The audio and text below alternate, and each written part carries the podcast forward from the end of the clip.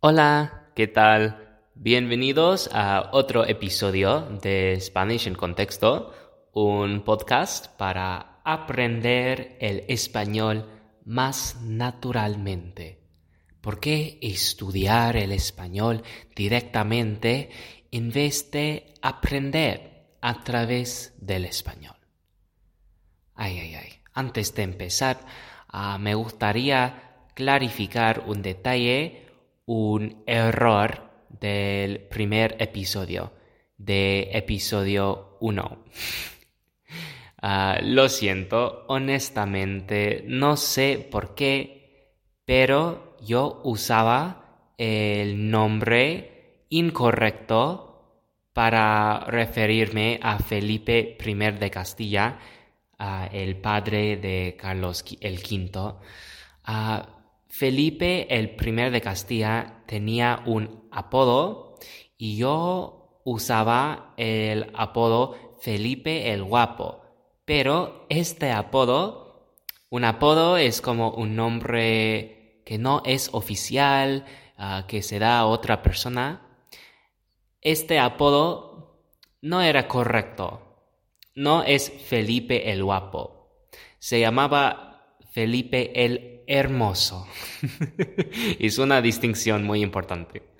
Eh, de todos modos, confirmé con mis amigas, mis amigas son españolas, y ellas me dijeron que mientras suena muy chistoso, eh, no pasa nada. Felipe el Hermoso, esto es el apodo correcto, pero, honestamente, según ellas, Felipe no era hermoso ni guapo. Qué escandaloso, ¿no? A ver, espero que ustedes estén bien. Yo estoy descansando en mi apartamento en Pamplona. Es el 31 de octubre, la noche de brujas, ¿no? Y ya estamos en otoño y Pamplona es hermosa. Los árboles tienen hojas rojas, hojas naranjas, hojas amarillas, muchos calores muy bonitos. Es mi parte favorita del año. Además, tengo buenas noticias. Dos personas, dos, han escuchado mi podcast. Sí. Tal vez para ustedes, ustedes dos, ¿no? Ah, dos personas no es mucho. Pero para mí esto es fenomenal. Dos personas que no son han escuchado mi primer episodio. ¡Qué emoción! Una persona escuchó mi podcast uh, uh, desde Francia y la otra, la otra persona que escuchó uh, está en los Estados Unidos.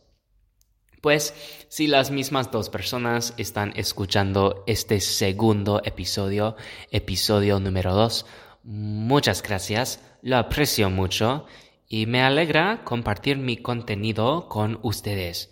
Pero sí, a ver, hoy es la noche de brujas y desafortunadamente no tengo un cuento de horror que contarles, no tengo un cuento de terror como, no sé, sería apropiado para la noche de brujas, ¿no? Pero honestamente, en primer lugar, yo no tomé en cuenta que este segundo episodio caería el 31 de octubre, pero por lo menos debe ser un episodio interesante. Hoy quiero hablar de Anya Taylor Joy y resumir un poco de la historia argentina de 2001.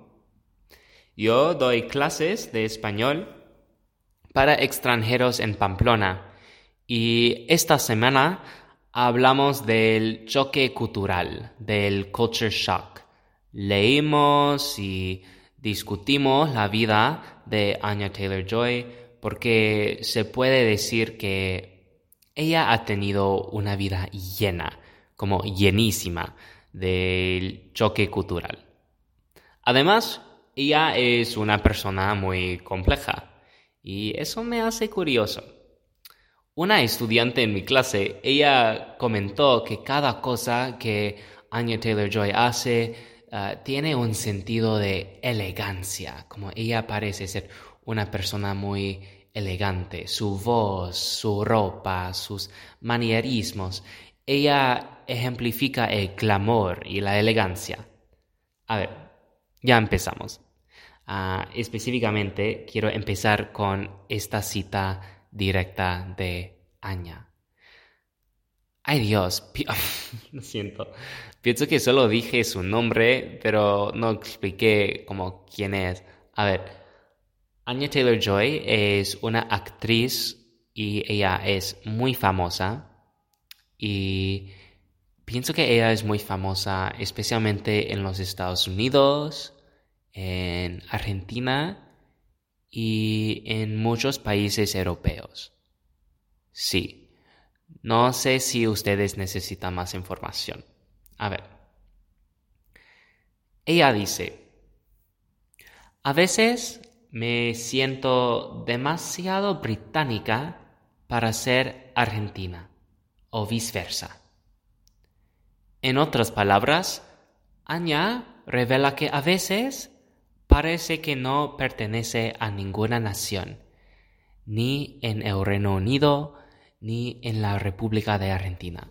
Y ya veremos ah, cómo empezó todo esto.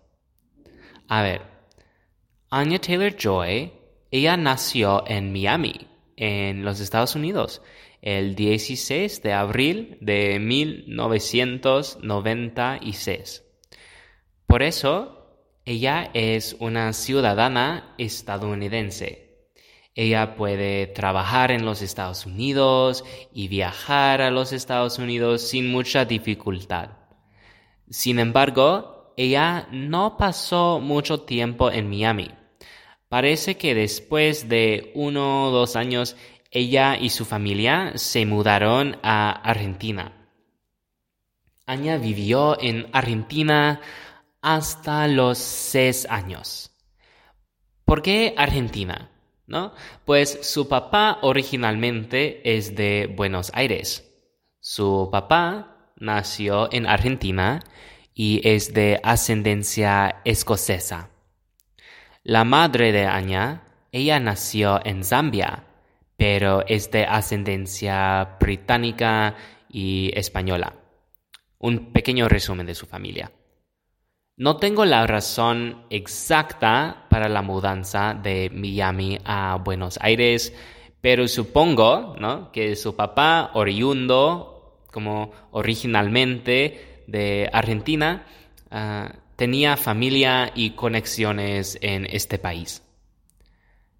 Y no sé, con los videos y las entrevistas, los artículos que leí, Anya Taylor Joy me parece muy orgullosa de su ascendencia argentina y habla de su tiempo en Argentina con mucha nostalgia.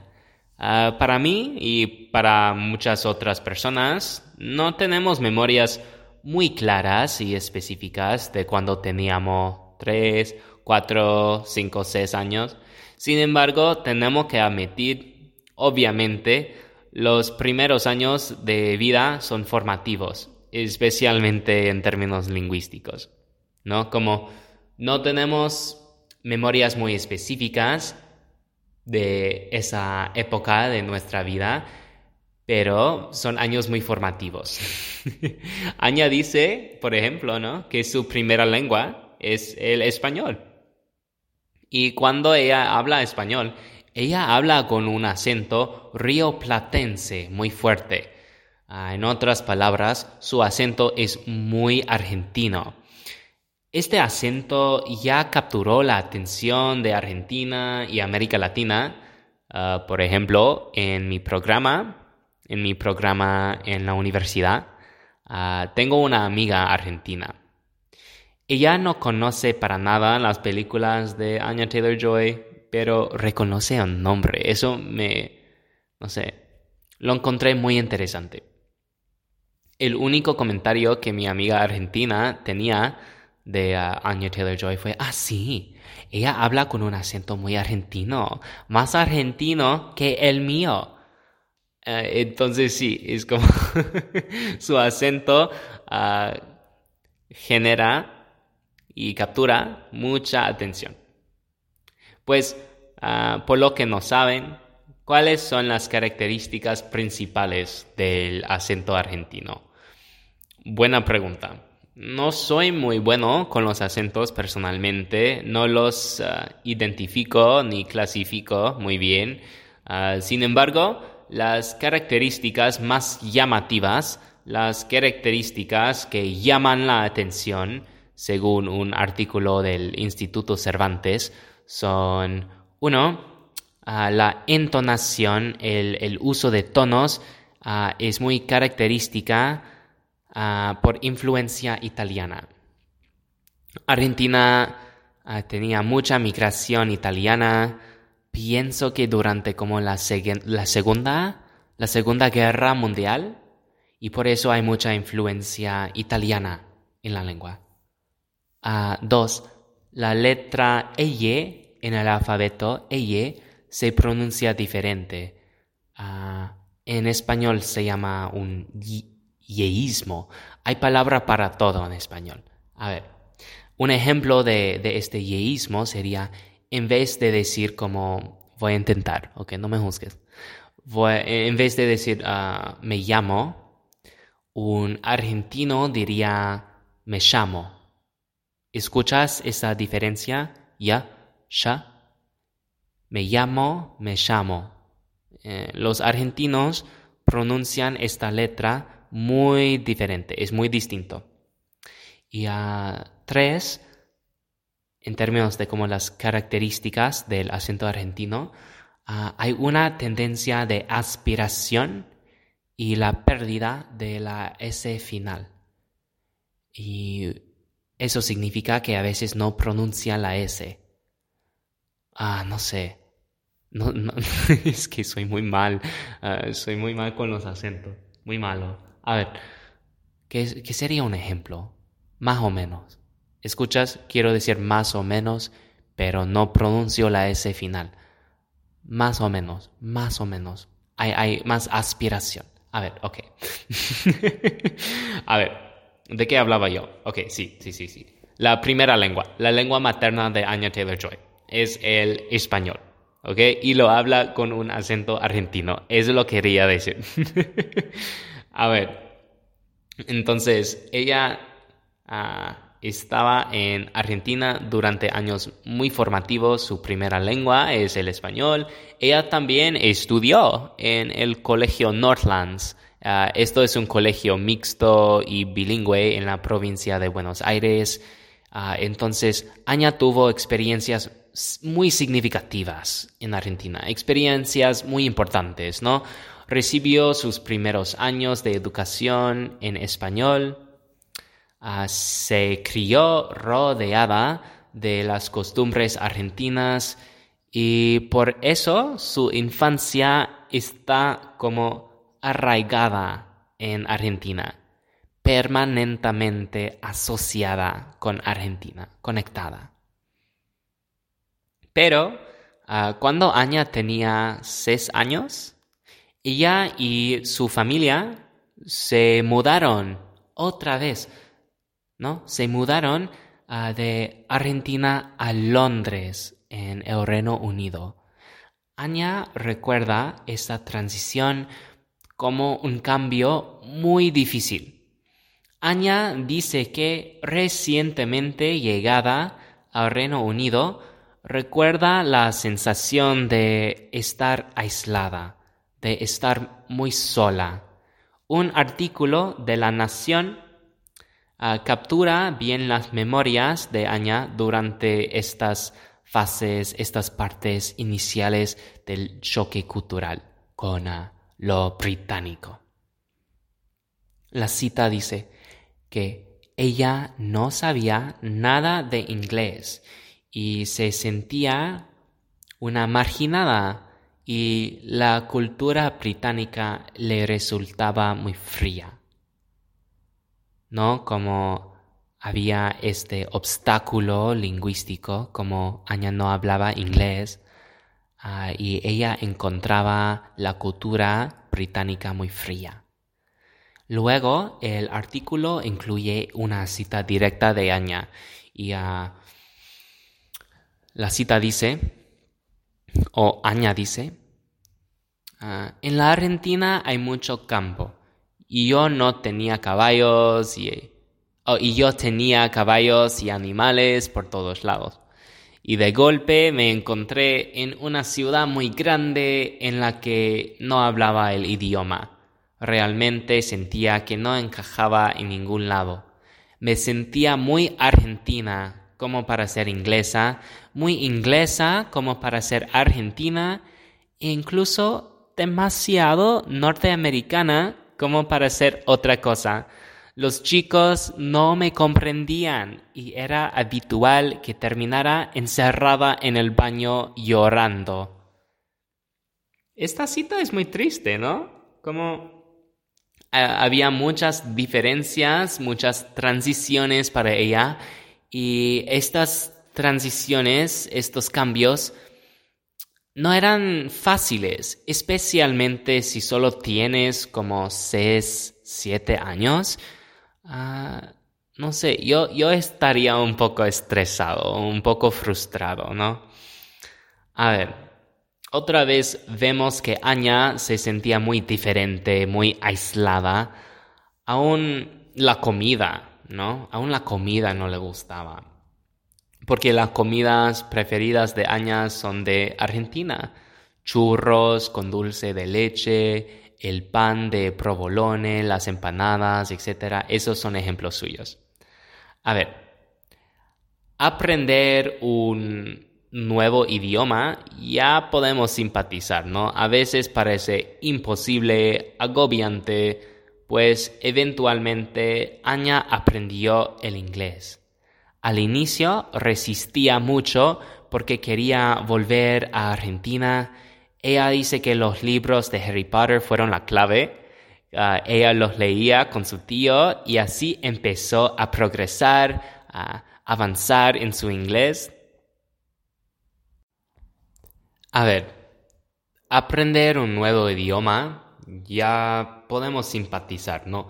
Eso a veces parece imposible, agobiante, pues eventualmente Anya aprendió el inglés y al inicio resistía, resistía mucho porque quería volver a Argentina.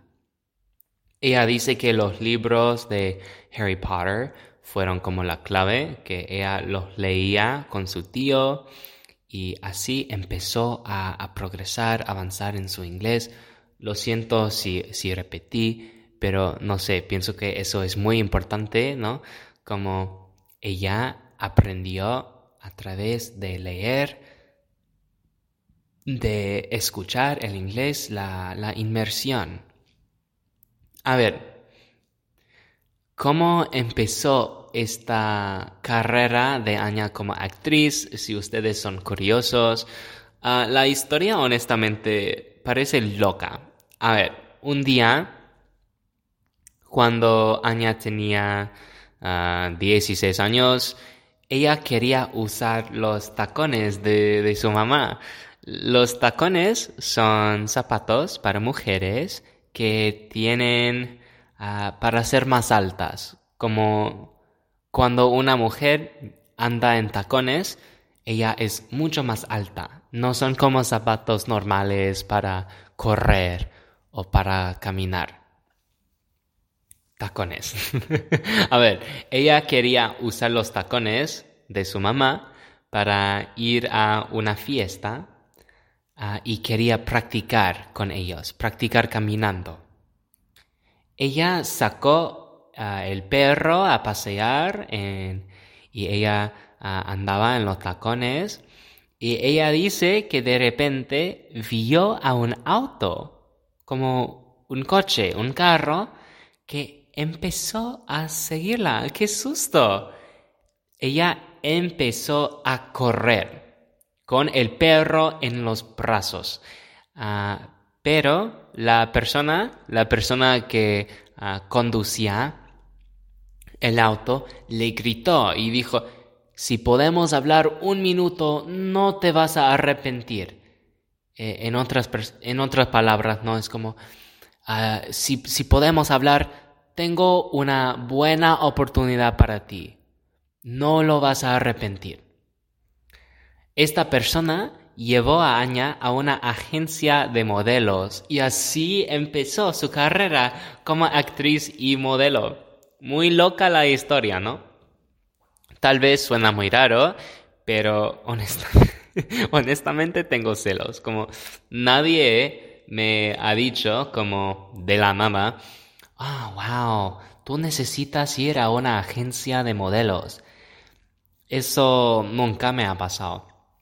No tengo ni idea por qué esto no me ha pasado nunca, pero tal vez algún día, algún día. Y mientras yo leía, eh, investigaba la historia de Anya Taylor Joy, empecé a, a preguntar, como, uy, ok, su familia se mudó de Miami a Buenos Aires, Buenos Aires a Londres, pues, ¿por qué? Como, ¿qué pasó en Argentina en como 2001 o 2002? ¿Por qué se, se mudó? la familia de Aña, ¿no? Porque Aña em, parecía muy feliz, muy contenta en Argentina. Ah, un artículo dice simplemente que ah, se mudaron puramente por las circunstancias políticas. Ok, eso es como muy general, no hay mucho contexto y yo quería saber más. A ver, ah, según un artículo de La Vanguardia, la Vanguardia es un periódico español y una conversación muy breve con mi amiga argentina. Ah, puedo confirmar que el año 2001 fue un año muy difícil para Argentina. En 2001 hubo la mayor crisis económica de su historia reciente. No quiero incluir demasiados detalles, ah, especialmente en un podcast, ¿no? Porque, en mi opinión, no sé, es mi segundo episodio, así que es un poco difícil. Pero para mí no importa la lengua si no tenemos muchos visuales, mucho contexto, muchas maneras de cómo entender, absorber la información ah, fuera de lo oral puramente. Puede ser un poco aburrido, un poco más denso. Pero estoy divagando. A ver. Ok, la mayor crisis económica de la historia reciente de Argentina pasó en 2001. Entonces supongo que por eso la familia decidió mudarse. Pues, ¿cómo fue esa crisis? En el año 1999 ah, hay una persona, Fernando de la Rúa, y él asume la presidencia de Argentina. Ah, de la Rúa ganó las elecciones y tenía un plan económico para traer más prosperidad al país. Desafortunadamente, había mucha corrupción, ah, corrupción muy típica en el mundo político había sobornos ah, infames. Un ejemplo de un soborno es un soborno es ah, un ejemplo es cuando tú das dinero a un político para tener más influencia en las decisiones políticas. Eso es un ejemplo de un soborno. Y ah, durante la presidencia de Fernando de la Rúa había muchos sobornos. Era muy escandaloso. Y eh, otro problema fue que el gobierno gastaba más dinero que tenía.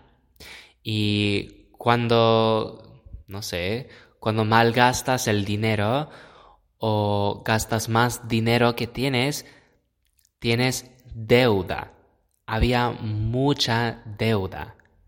La situación económica en Argentina era tan mala que el presidente de la Rúa decretó que se prohibía retirar más de 250 pesos en efectivo por semana.